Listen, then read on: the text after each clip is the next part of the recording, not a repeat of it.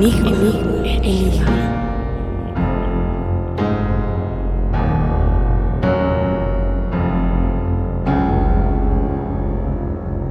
Bienvenidas, bienvenidos, bienvenidas a su podcast de confianza, Enigma.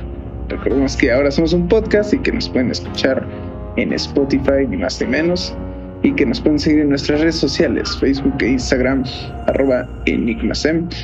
Yo soy Fausto Granados, siempre seré Fausto Granados, y aquí estamos un día más o un día menos en esto, que es los casos horripilantes que hemos añadido. Pero presentando a nuestro humilde, a nuestro humilde panel de expertos. Primero Fer, Fer Muñoz, ¿cómo estás? Bien, Fausto, ¿cómo estás tú? Bien, gracias por preguntar. Nadie se hubiera molestado.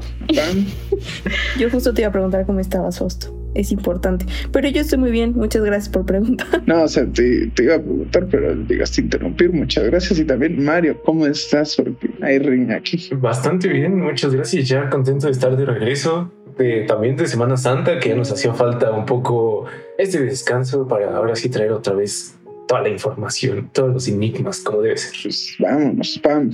¿Qué nos tienes? ¿Qué nos vas a ofrecer el día de hoy? El día de hoy les traemos unos enigmas que, para más información, nos contará Mario. Pásale. Tú, tú Órale. date a contarnos tus enigmas. ¿Viste ese, ese cambio? Estuvo bastante loco. Sí, porque justo eh, hemos hablado de muchas cosas y ahora tocará también hablar de justo hacerle honor a nuestro nombre. Y es que hay muchas cosas que no se sabe de la humanidad. Y aquí van un poco de algunas. Que una, por ejemplo, para empezar, es el paradero de Cleopatra. Que ahí les va un poco para conocer más acerca de esto. La condenada historia de amor de Marco Antonio y Cleopatra ha cautivado al mundo durante siglos. El general romano, asolado por el dolor y la vergüenza después de su derrota final en la batalla de Actium, allá en el 31 a.C., a manos de su enemigo Octavio, se clavó su propia espada al recibir la falsa noticia de que la reina de Egipto había muerto. Sin embargo, su amante seguía viva. Se había escondido en su tumba, a donde trajeron a Antonio, quien finalmente sucumbió a sus heridas abrazado por su reina. Al menos esto es lo que se sabe de Cleopatra, pero no se sabe qué pasó más allá. En lugar de caer bajo la dominación romana, Cleopatra, rodeada de suntuosas perlas, oro, plata e innumerables tesoros egipcios, se suicidó el 12 de agosto del 30 a.C., posiblemente por la mordedura de una cobra egipcia o áspid, un poderoso emblema de la divina faraónica, la divinidad faraónica. Tenía 39 años. Su cadáver fue mo- momificado y por orden de Octavio enterrado junto a Antonio. La ubicación de la tumba de Cleopatra ha sido un enigma durante cientos de años. Primero que nada, perdóname que te interrumpa, Mario. Adelante. La, la pausa inicial que empezaste, la condenada, justamente pensé que te estaba refiriendo a Cleopatra y dije, wow. En segundo punto, así nos llevamos con Cle- Cleopatra. En segundo punto, no- yo no creo que haya otra forma en la que se pudo haber ido de esta vida Cleopatra, más que mordida por una, eh, por una cobra. Si es una cobra, ¿cierto? Se les, o sea, egipcia no- o áspid. no me lo imagino. Ustedes piensan, o sea, de viejita, pues no. Muerta, o sea, que la hayan asesinado, pues tampoco, ¿Por realmente. qué no? ¿Por qué no? No sé, como que suena más poderoso que ella haya decidido que una serpiente la haya mordido. Suena O sea, más. Como que Cleopatra si hubiera muerto de alguna forma muy triste o muy común, hubiera sido como, ay, neta, o sea, era casi una divinidad eh, eh, en vida aquí eh, entre los humanos y, ay, se murió porque se cayó. No, ¿sabes? Mira, Tenía mira. que tener algo fuerte. A mí lo que me hubiera gustado es que Marco Antonio hubiera reencarnado en Marco Antonio Solís, un romántico con dos vidas. Dos. Cada vez que escucho una canción de Marco Antonio Solís, voy a pensar que realmente está escrita pensando en Cleopatra. Qué bonito pensamiento, Fausto. Ahora es todavía más poético. Sí. Definitivamente. Pero acá van todas las otras cosas que quedan un poco al aire, tal vez. Si era tan grandiosa como los informes romanos cuentan, la tumba debería de haber dejado su huella en la arqueología de Alejandría, la gran capital de Cleopatra. Pero nunca se ha encontrado rastro. Alejandría y sus alrededores generalmente han atraído menos atención que los sitios más antiguos ubicados a lo largo del Nilo, y la ciudad misma se ha vuelto cada vez más difícil de excavar. Hoy, la mayor parte de la antigua Alejandría está sumergida bajo aproximadamente 20 pies de agua o algo así como 60 metros, si no hice mal la conversión. Sin embargo, en 2006, Sai Awas entonces secretario general del Consejo Supremo de Antigüedades de Egipto, anunció que la tumba de Cleopatra había sido ubicada en un templo en ruinas dedicado a Osiris, deidad de la muerte y la resurrección, cerca de la ciudad de Taposiris Magna, a 48 kilómetros al oeste de Alejandría. Confusamente, después Hawass le negaría haber hecho el anuncio. Aquí empiezan ya a ponerse las cosas un poco más turbias. La arqueóloga Kathleen Martínez recibió permiso para excavar en el antiguo templo, pero después de una década de excavaciones y cientos de hallazgos menores, no se ha hallado una tumba secreta. Martínez, no obstante, sigue convencida de que el cuerpo de Cleopatra está ahí. Si se descubre la tumba de Cleopatra, el mundo arqueológico se sacudiría. El hallazgo incluso eclipsaría el de los restos de Tutankamón. Así que ahora a nosotros nos toca dónde podría haber quedado Cleopatra. Este personaje tan mítico simplemente desapareció igual que Jesucristo o este personaje que mencionan en la Biblia. Y eso que venimos de Semana Santa, o sea, resucitó el tercer día según las escrituras, pues Cleopatra pudo haber hecho algo parecido. Y aparte estaba en, en, en, en las ruinas del templo dedicado a Osiris, la deidad de la muerte y la resurrección. Entonces, chance y sí. O igual y alguien se la robó. ¿ok? Y es en parte de una colección personal de algún ricacho. Tal vez usó la misma táctica que Hitler. Se suicidó, pero se fue a Argentina. Oh my God. Ahora Cleopatra está en Argentina, aunque no la, habían, no la habían descubierto aún. Se quería, Aparte le dicen che, che, boludo. se quería librar de Marco Antonio y dijo, ay, ¿qué hago? Pues fijo mi muerte. Ahora es Fijo, Cleopatra. me voy a otro lado y ya. Vámonos. Y a propósito de la reencarnación de Marco Antonio en Marco Antonio Solís, ya no voy a volver a escuchar igual la de la canción de Más que Amigos. ¿Será esta su fuente de inspiración, Cleopatra? Te digo, no, no puede ser que múltiples canciones sean inspiración de una sola persona, a menos que sea. Ok. Solo alguien de ese calibre. Definitivamente. Y que, bueno, creo que se- seguirá siendo un misterio. Esperemos que nos toque todavía vivir para saber si es que encuentran a Cleopatra en algún momento y si no, qué triste. Pero otro de los grandes misterios que hay, no, adelante, Pam, quiero saber qué es lo que querías comentar. Muchas gracias, Mario. Lo que quería comentar es justamente que la idea de que no la encuentren también eh, y que le den algo, un, un toque más enigmático, a, digamos, a- al cuerpo de Cleopatra, creo que también es muy propio de, de ella y de este concepto alrededor que tiene desde antes. Entonces es como de, pues no, nunca se encontró. ¿Habrá existido realmente? O sea, empiezan a surgir muchas dudas de eso. Entonces, creo que eh, es digno, este, este enigma es digno de, de alguien como Cleopatra. Solo el tiempo nos dirá qué es lo que termina sucediendo con este, con este personaje. Esperemos que sí se encuentre. Sería bastante triste como que nunca haya existido tampoco. Ya podríamos meternos en temas de religión, pero miren, mejor aquí nos la llevamos tranquila después de Semana Santa. Más vale no involucrarnos con cosas que nos pueden traer cosas malas después. Ahora, pero para hablar de otras cosas enigmáticas, eh, un poco más hacia el lado oriente de este planeta, las tumbas de Kofun. Estas son el equivalente de Japón a las pirámides de Egipto. Son enormes tumbas antiguas o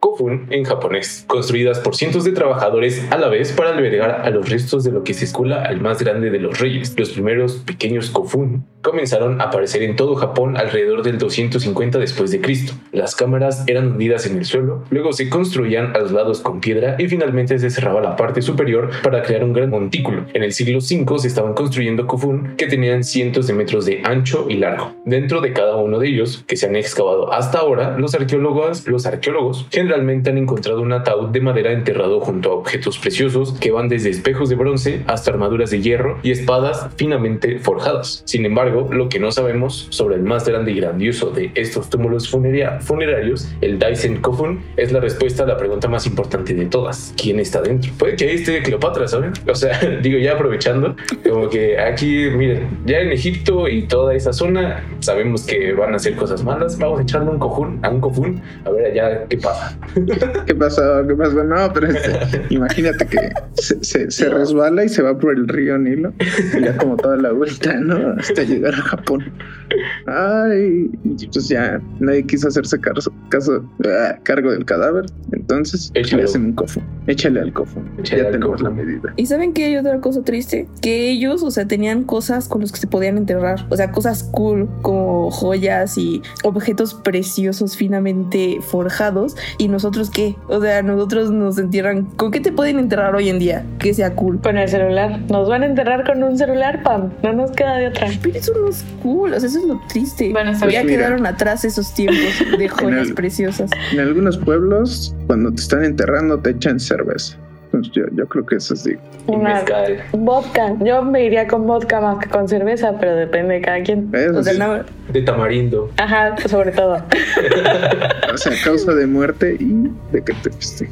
o sea, nada más nos van a encontrar unos cuerpos marinaditos en cerveza. ¿Por qué no? ¿Dónde quedaron las joyas preciosas? ¿Dónde quedaron estas cosas especialmente hechas para cada persona? O sea, ya pasaron los buenos tiempos. Me acuerdo que no te entierren con algo cool, pero cuando te recuerdan en Día de Muertos, vaya fiesta que te hacen ¿eh? en un altar Sí. de una cazuela de mole, listo, solo para ti. Yo les voy a Exacto. pedir mi botella de vodka cuando me pongan mi altar. Que no falte la No de puede faltar. Exacto. Para tomarlo con medida, claramente. Exacto. Eh, ahora, para todas las eh, teorías que están para, acerca de este Kofun, ubicado en la actual Osaka, fue construido en el siglo V, incorporando tres fosos. Tiene casi medio kilómetro de largo, 300 metros de ancho y más de 30 metros de alto. En este Kofun en particular es tan grande que su grandeza y su distintiva forma de ojo de cerradura solo se pueden apreciar completamente desde el aire. Según toda la evidencia, nos indica que quien yace ahí no es una persona común, definitivamente. Pero en Japón está prohibido excavar cualquier Kofun de cierto tamaño y creado en forma de ojo de cerradura, ya que se cree que estos son los lugares de descanso no solo de los grandes reyes, sino de los emperadores divinos.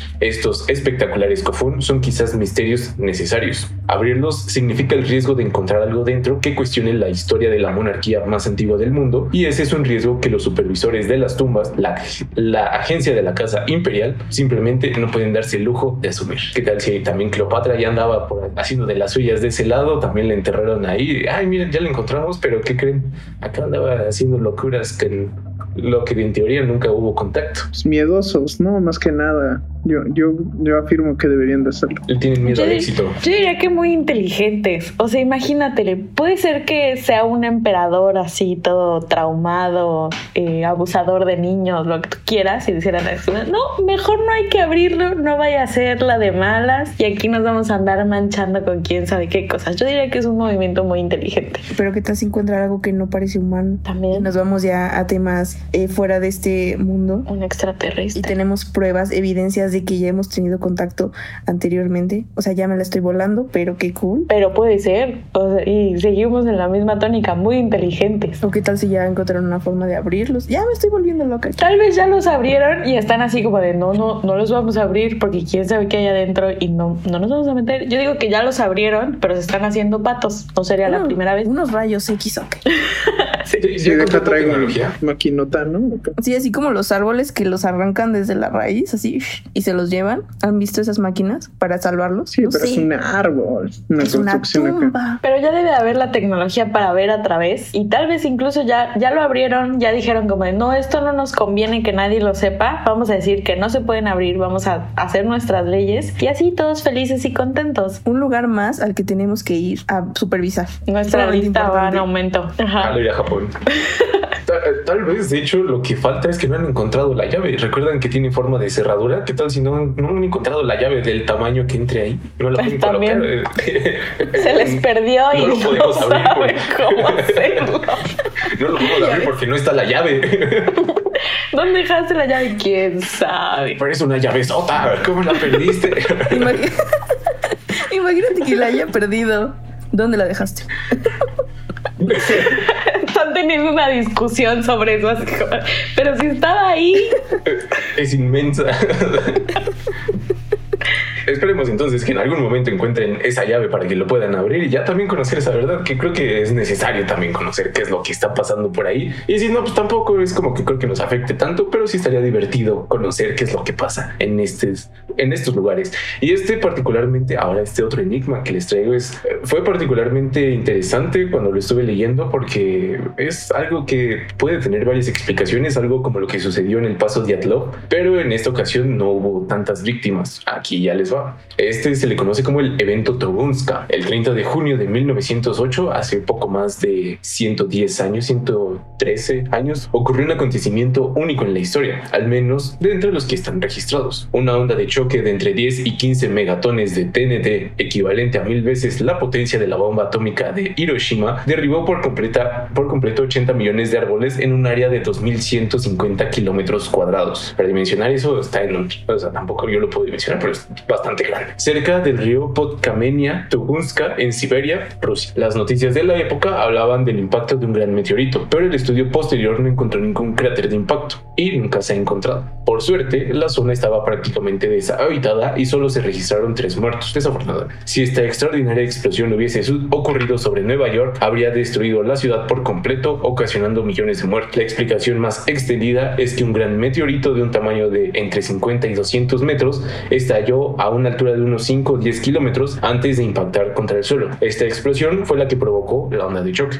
Sin embargo, la última investigación al respecto publicada en la Royal Astronomical Society de Londres estima que la onda de choque fue provocada por un gran asteroide de hierro que pasó rozando la Tierra, llegando a entrar en la atmósfera por volver a salir de ella a gran velocidad. Los científicos creen que fenómenos de este tipo son muy raros y que solo ocurren una vez cada mil años o nos están escondiendo algo y fueron a detonar algo que no deja ni siquiera evidencia y están preparándose para usarlo después, que esperemos que no, pero aún así eso sucedió y está muy raro. Si pueden ir a ver las fotos, eh, todos los árboles quedaron aplanados, algo similar a lo que pasa con los campos de trigo cuando los dejan como los alienígenas, en teoría queda todo planito, así quedaron todos los árboles. Está bastante extraño. Lo que sea que habrá causado eso, como que se arrepintió. Como que iba bien seguro y llegó y dijo, no, mejor ya no. Ahí me quedo. Y explotó.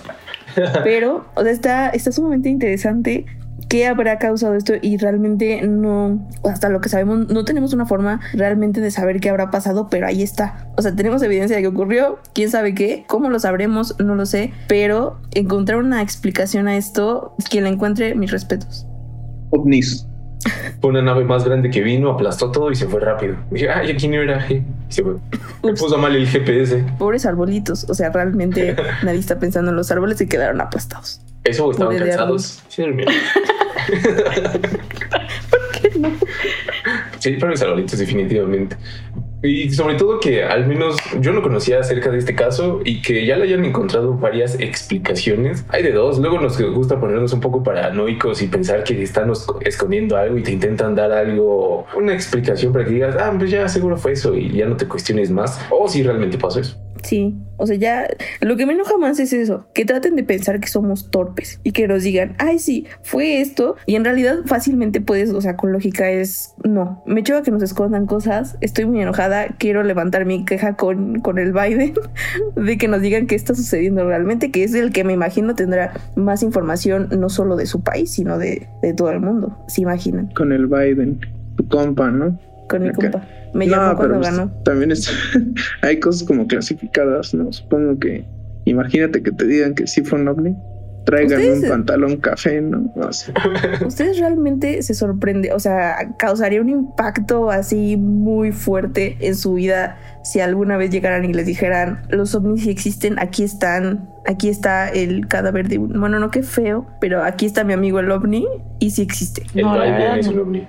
El Biden tiene, sí tiene cara así, güey. Está como muy frentudo. Entonces, no sé, tengo mis dudas. Pero no, o sea, si me dicen el día de mañana como era broma, siempre ha habido ovnis, no te preocupes. No, no me sorprendería. Incluso sería algo muy esperado, yo creo. Es que es justo la, como la excusa que dan, o sea, aparte de los ovnis y demás, la excusa que dan para esconder información es justamente que la humanidad entraría en un shock y que todos estaríamos, no sé, o sea, que, que se caería no sé qué tanto, aparte de nuestra pequeña mente.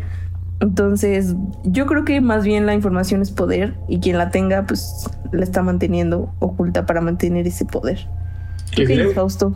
que te calles, dice Pam, Sí. Mario, pero yo, yo te doy la palabra y después doy mi... Oye, ya ni quería, Es que me emocioné. No fue a propósito. Solo para complementar que creo que sería un gran golpe al ego, como que la humanidad que se ha sentido el tope de la evolución, si llegara una civilización mucho más evolucionada, sí sería como, au, o sea, nosotros Sobre todo estamos para en los pañales. chinos. Ay, pues es que también nosotros, o sea, nos creemos la gran cosa y pues, pues no, amigos. Es mejor que ya nos bajen los humos. Ya. Hasta caemos mal. practica la humildad.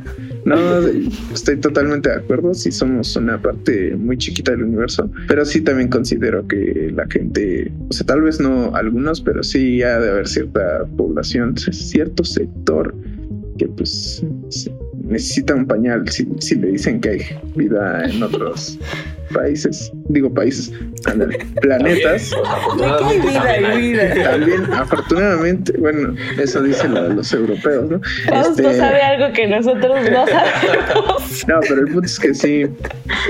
Imagínate que el día de mañana te dicen que puedes viajar a otro planeta. Qué cool, pero después descubres que hay millones de razas de seres vivos, esas cosas, pues sí, sí te quedas pasmadito un poco. Si en Los Hombres de Negro, esa película, gran película, este, te quedas acá como pasmado imaginándote ahora, ima- imagina que vivimos en un locker. ¿eh? No, yo, yo a eso no le. Estamos llegando a niveles más altos de conspiración en, en este, en este programa. ¿Qué tal que realmente todo lo que vemos ahorita Es es, lo único que hay y no existe Oh Europa? No sé, yo lo pongo sobre la Es una simulación. Exacto. Eso, Todo aquí, perdón, ya. Te estoy interrumpiendo mucho, Mario. Ya. eso regresando a si estamos en un locker, ¿qué tal si la cerradura es otra vez los Kofun ¿Y perdieron la llave? y perdieron la llave? Entonces ya no pueden abrir, ya no nos pueden sacar, ya nos dejaron aquí. Ni Todos modo. estamos dentro de un cofón. Dios. Y si estamos en un look, en un locker, ¿estará pestoso o estará limpio? Yo espero que esté limpio, por lo menos, ¿no? Si nos encerraron ahí, por lo menos que. Pero ya quedó apestoso, o sea, ya después de unos años al menos sí hay Pero mucho sí, nosotros fuimos lo que los apestamos. Estaba limpio al principio y nosotros lo apestamos. Estoy de acuerdo. Una gran metáfora de la realidad. Sí. Y ya si quieren les cuento uno último, aquí el extra rápido, que es el páramo de las tinajas. Y es que en la meseta de Sien Huang, en Laos, se encuentra el páramo de las tinajas. Allí reposan miles de enormes vasijas de piedra de una antigüedad entre 1500 y 2000 años. Estas tinajas miden de 1 a 3 metros de altura y pesan de 1 a 6 toneladas. Fueron creadas por una cultura desconocida, hoy desaparecida, y no se conoce su utilidad. La leyenda cuenta que hace miles de años existió una raza de gigantes cuyo rey Kun Chiung ganó una importante batalla y mandó construir miles de tinajas de piedra para llenarlas de lao lao, un licor de arroz típico de Laos, para celebrarlo con sus súbditos. Pero eso se especuló con la posibilidad de que se tratase de una especie de almacenes para guardar alimentos para el comercio, pues el páramo está situado en una ruta de caravanas de comercio. El, ah, pero el hallazgo de huesos calcinados y ceniza en cuevas cercanas y un posible horno crematorio sugieren que eran urnas funerarias, aunque en su interior no se han encontrado restos. De momento ninguna explicación se ha dado como válida. Y yo me pregunto, ese rey que tenía en mente que dijo, ah, pues mándenme a hacer unas vasijas, ganamos una guerra, échenme unas vasijas, qué, qué mejor celebración. Pues era tan pequeña. Qué mente tan pequeña para cuerpo tan grande. Y de Quería piedra. conservar sus riquezas. Yo lo entiendo. O sea, la verdad es que es así como de, ¿saben qué? Ganamos, pero hay que estar preparados. Era hay que regio. guardar todo. Exacto. Tráiganse los vasijones. Yo no soy rico, entonces por eso no hago ese tipo de... Por eso no entiendo lo que estamos hablando. Yo no entiendo su razonamiento. Pero bueno, aquí Las es uno para finanzas. Si él lo consideró prudente en su tiempo, muy, muy su decisión. No nos vaya a venir a jalar las patas en la noche. En la noche, y aparte Ya dicen que está gigante, no. No nos Sí, va a la jalar las patas, nos va a aplastar. Va a venir hincado. no va a caber. Ya me rompí. Sí, ya, sí, ya. Qué bueno que fue justo al momento de terminar el programa, porque esos ya son todos los enigmas que les traemos por el día de hoy. Pues muchas gracias por estarnos, habernos escuchado el día de hoy. No recuerden, no olviden más bien escucharnos en Spotify, ese podcast, y también tenemos nuestras redes sociales, Enigmasem, en Facebook e Instagram. ¿Algo más que decir, Pam? Se está muriendo. Ok, pues nada, aquí seguimos un día más, una emisión más.